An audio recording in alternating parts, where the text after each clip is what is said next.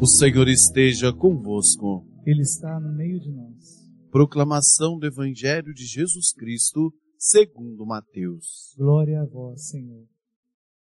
Naquele tempo, disse Jesus a seus discípulos: Em vosso caminho anunciai: o reino dos céus está próximo.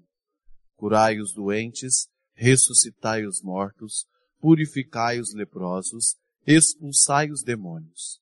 De graça recebestes, de graças deveis dar. Não leveis ouro nem prata, nem dinheiro nos vossos cintos, nem sacola para o caminho, nem duas túnicas, nem sandália, nem bastão, porque o operário tem direito ao seu sustento. Em qualquer cidade ou povoado onde entrardes, informai-vos para saber quem ali seja digno. Hospedai-vos com ele até a vossa partida. Ao entrardes numa casa, saudai-a.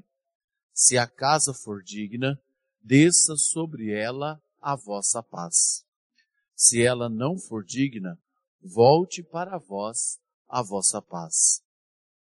Se alguém não vos receber, nem escutar vossa palavra, saí daquela casa e daquela cidade e sacudi a poeira dos vossos pés. Em verdade vos digo, as cidades de Sodoma e Gomorra serão tratadas com menos dureza do que aquela cidade no dia do juízo. Palavra da salvação. Glória a vós, Senhor. Sobre nós iluminai a vossa face, e então seremos salvos ó Senhor, sobre nós iluminai a vossa face, e então seremos salvos, ó Senhor. O Espírito Santo usa de muitas imagens para falar do relacionamento de amor de Deus com o seu povo. E a imagem que aparece na primeira leitura é a imagem de um pai que cuida de um filho. Na verdade, tem mais características de mãe do que de pai. Mas aqui fala do cuidado que Deus tem com o seu povo. Lógico que, em primeiro lugar, a leitura se refere ao povo de Israel, aquele povo escolhido. Mas sabemos que o que se refere a Israel também se refere à igreja, se refere a nós. E hoje, com muito mais propriedade, porque Jesus nos ensinou a chamar a Deus de Pai. E Jesus revelou a nós o seu amor. Eu gostaria de ler um trecho da primeira leitura, que é um trecho muito bonito para nossa reflexão. Que diz assim: Eu os atraía com laços de humanidade, com laços de amor. Era para eles como quem leva uma criança ao colo. Rebaixava-me a dar-lhe de comer. Meu, meu coração comove-se no íntimo e arde de compaixão. Não darei largas à minha ira, não voltarei a destruir Efraim. Eu sou Deus e não homem, santo no meio de vós, e não me servirei do terror. Não me servirei do terror. Quantas vezes nós já ouvimos o ditado e quantas vezes nós também já dissemos que se uma pessoa não vai a Deus por amor, vai pela dor não é isso? Não. Só se vai a Deus pelo amor e não pela dor. Aqui está dizendo que não é, é prazeroso a Deus trazer terror.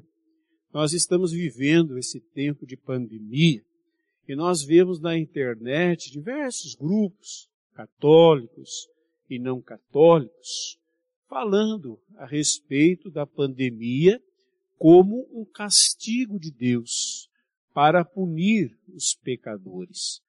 ou até mesmo para destruir os pecadores.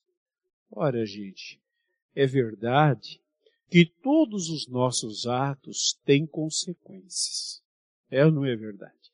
A própria palavra de Deus fala do fim dos tempos, não do fim do mundo, mas do fim dos tempos. E diz que no fim dos tempos nós teremos guerras, pestes e fome.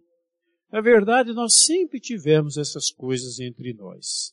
Só que vai ficando cada vez mais perigoso o mundo. Apesar da evolução que a humanidade teve, veja, por exemplo, a questão da tecnologia, quando é que os nossos bisavós pensavam naquilo que hoje é realidade para nós? O que existirá no futuro? Né? O que nós veremos no futuro? Se no presente nós já vemos coisas maravilhosas, no entanto, gente, as guerras continuam. E hoje elas são mais terríveis ainda por conta de armas poderosas. Por exemplo, se houver uma guerra nuclear, não sobra nada. Se fala também né, de, de guerra é, química. Né? Alguns falam até mesmo da, da possibilidade de alguns países espalharem doenças em outros países. Mas é Deus que faz. Se houver uma guerra, ou as guerras que há, as guerras que já aconteceram, foi Deus que fez guerra. Foi Deus que criou a fome, visto que a terra é rica, ou foi e é o nosso egoísmo, quando nós só pensamos em nós mesmos, nos preocupamos com nós mesmos, quando um grupo pequeno consome grande parte dos recursos da terra e muitos passam fome. É vontade de Deus que as pessoas passem fome. É vontade de Deus que haja guerras. É vontade de Deus que haja pandemias e doenças espalhadas, até porque nós sabemos tem muito a ver com a questão né, da higiene, da forma como nós vivemos hoje nas grandes cidades. É vontade de Deus? Não. É consequência dos atos humanos. Deus avisa, deixa claro que aquilo que nós plantamos é o que nós vamos colher. Mas não podemos confundir consequências com castigo. Não no sentido de vingança. O castigo de Deus é pedagógico. Veja, por exemplo, um pai que tem um filho desmiolado, né? E aqui a leitura fala que Israel era um filho desmiolado, como nós também muitas vezes somos. Um pai, podendo, faria um filho ficar doente, faria um filho passar fome, acharia uma forma de destruir a vida daquele filho porque ele é desmiolado? Não. Não. Lógico que o pai fica triste. Lógico que o pai fica magoado. Às vezes o pai tem que ser mais duro, mais rígido. Mas nunca a punição vai é, além da vida do filho. Mas, às vezes é só deixar que, o filho colhe as consequências dos seus atos. Mas um pai, pelo menos não um pai de bom senso, vai matar um filho porque o filho é desmiolado. Gente, isso acontece, né? Entre nós humanos, nós que a palavra diz que somos maus. E o nosso Pai Celestial? Ele quer o mal? Ele faz o mal? Esta pandemia é um castigo no sentido de, de ser uma vingança? Até porque, gente, pensa bem. É, Deus nos quer perto dele porque ele nos ama. Aqui diz que ele nos atrai com amor. Não é como se fosse um ser humano. Nos atrai com amor. Será que Deus gostaria que nós estivéssemos perto dele por terror, por medo? Você ter uma pessoa perto de você que não te ama, mas que tem medo de você, é uma coisa terrível pessoa está ali.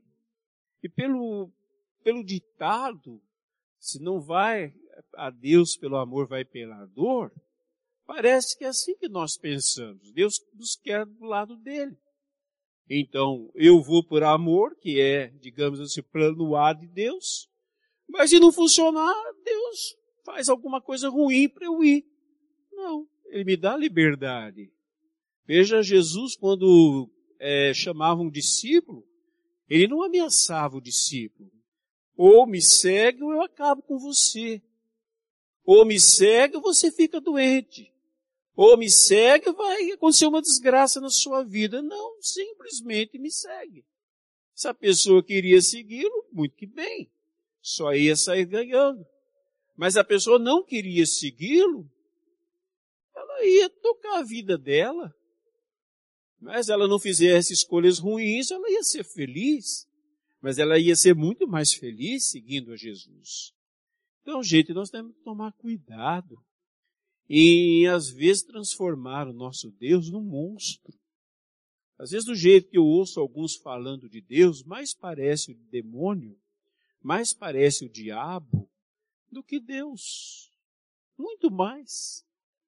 Pessoas falando do castigo, parece que as pessoas têm um prazer, sabe, um prazer de falar. Meu Deus, Deus não tem prazer no mal. Veja o Evangelho. Jesus envia os seus discípulos, ele envia para quê? Em primeiro lugar, para anunciar boas notícias. Boas notícias são boas notícias. Ele não envia para ameaçar. Ele não, não envia para destruir ninguém. Ele não envia os seus discípulos para fazer mal a ninguém. Ele envia os discípulos, em primeiro lugar, para anunciar uma boa notícia. A boa notícia do amor de Deus que está aqui. Deus é Pai, né? que não é simplesmente Pai, Pai, mas é o sentido de um Deus de amor, de bondade, de graça. Deus que quer o nosso bem, que quer a nossa felicidade, que quer a nossa alegria, que quer que nós vivamos é, felizes na terra, já na terra. Verdade que a terra, gente, não é a plenitude da nossa felicidade, mas começa aqui. Jesus disse, eu vim para que todos tenham vida e vida em abundância. João 10, 10. O que, que significa isso? Que as pessoas têm qualidade de vida. Vida eterna não é viver para sempre, somente. Vida eterna é viver com qualidade. E Jesus nos promete a vida eterna. Ora, então esta é a boa notícia. Nós cristãos não podemos ser pessoas do desespero. Nós nem deveríamos estar é, bebendo dessas fontes poluídas, dessa distorção que há sobre Deus na internet. Já não bastava o demônio? Já não basta as pessoas más? Agora nós temos Deus também no coro dos terríveis, fazendo terror, de tempo em tempo ele arruma um terror para é, destruir tudo. Ele diz aqui, isso aqui é do Antigo Testamento, gente, que não era o tempo da graça, era o tempo da lei, não é? Tem que fazer. Era o tempo em que havia havia muitas, digamos assim, palavras de maldição. Aqui no Antigo Testamento, e veja, Deus não está falando com o povo fiel. Osés fala muito da esposa que é traída e compara né, a esposa a nós e Deus o que é traído. Aqui mesmo começa dizendo: meu povo não me ouve, meu povo não me deixa conduzir. Então não era um povo merecedor do amor de Deus. E, no entanto, ele fala de amor, de bondade, de compaixão, de coração, quase que é, é a imagem, né, de um amor de útero. De um amor de útero. A mãe não sente a, a, o filho. A mãe não sente quando o filho não está bem, ela não percebe quando ele não está bem mesmo que ele diga que está. Por quê? Porque tem essa ligação ainda de útero. uma ligação profunda. Deus se apresenta aqui, meu coração comove-se no íntimo. Seu coração de Deus, gente. E arde de, arde de compaixão, queima de compaixão, de amor, de bondade. Não darei, não darei largas a minha ira. Não que Deus não ficasse irado. Não é? Não que Deus, por que, que ele ficava irado? Porque sendo um Deus justo e santo, o mal não lhe cai bem aos ouvidos. Não voltaria a destruir Efraim. Sou Deus e não homem, e não demônio. O santo no meio de vós. Quer dizer, o santo é aquele que não se deixa manchar pelo mal e não me servirei do terror. Deus mudou? Ah, eu não tenho paciência, não acredito. Mesmo que às vezes tenha por trás, assim, é, coisas né, que parecem ser, serem corretas, mas eu não acredito nessa ideia fixa de alguns católicos, alguns cristãos que ainda não entenderam o que significa graça. Não que nós não sejamos merecedores de todo castigo, sim, não só neste mundo, como no outro, o inferno. O inferno. No entanto, gente, o castigo, se isso não for verdade, a gente tem que rasgar a Bíblia da gente, jogar fora e nunca mais pôr a cara ou o pé numa igreja. A palavra diz, e diz claramente, Isaías, o castigo que era para nós caiu sobre ele. Ele quem? Jesus. E agora nós temos paz com Deus. Na quarta-feira de cinzas, nós ouvimos na primeira leitura, estamos reconciliados com Deus e somos embaixadores da reconciliação. Por isso que Jesus, ao enviar os discípulos, ele manda anunciar boas notícias, mas não só manda anunciar boa notícia, mas manda fazer a obra do amor de Deus. Curai os doentes, não é deixar ninguém doente. Ressuscitai os mortos, não é matar as pessoas com as suas palavras, com as suas maldições, com seu azedume. Purificai os leprosos, expulsai os demônios. Veja, gente, aqui está a explicação.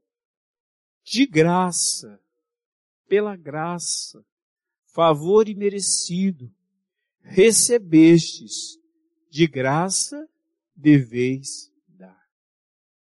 Está vendo? Nós precisamos aprender um pouquinho mais, gente, a respeito da graça de Deus. Nós falamos da graça. Nós cremos na graça. O problema é que nós não entendemos o que significa graça. Nós, às vezes, ainda ficamos parados lá no Antigo Testamento, e nos esquecemos que Jesus Cristo abriu um novo caminho para nós.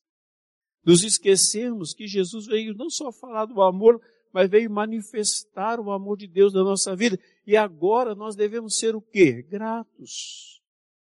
O que, que, que significa Eucaristia? Gratidão.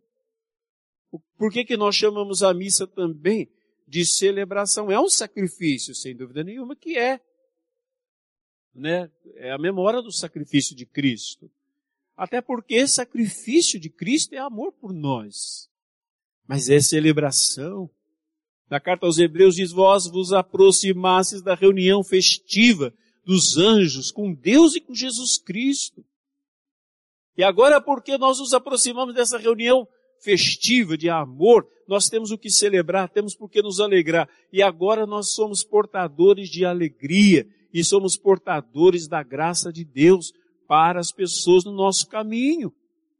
Até porque, gente, quem se alimenta das más notícias que os meios de comunicação é, têm o prazer de dar o dia inteiro, e se alimenta também de certas é, pregações e de certos vídeos de internet que só sabem falar de castigo, de um Deus irado, de um Deus que alegria tem para anunciar, só tem tristeza tristeza e põe terror onde chega.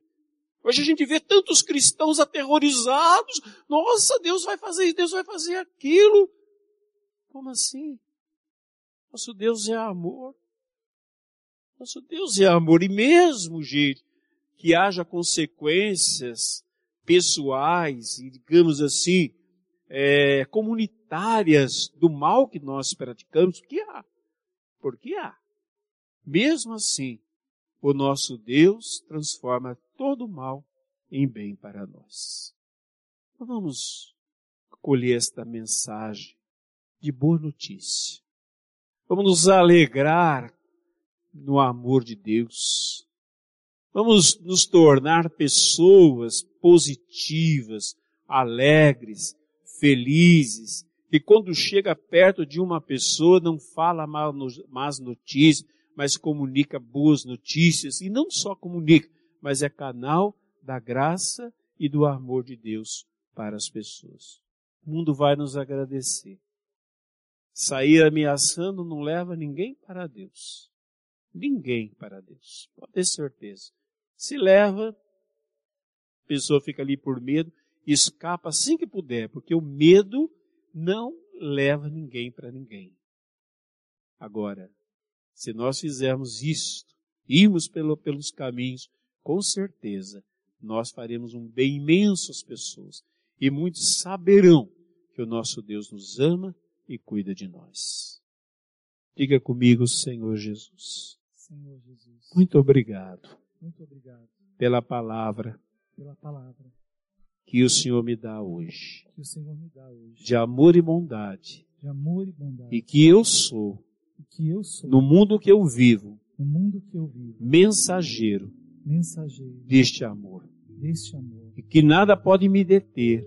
Que nada pode me deter. Nem mesmo a má vontade das pessoas. Nem mesmo a má vontade das pessoas. Porque a minha missão. Porque a minha missão é anunciar.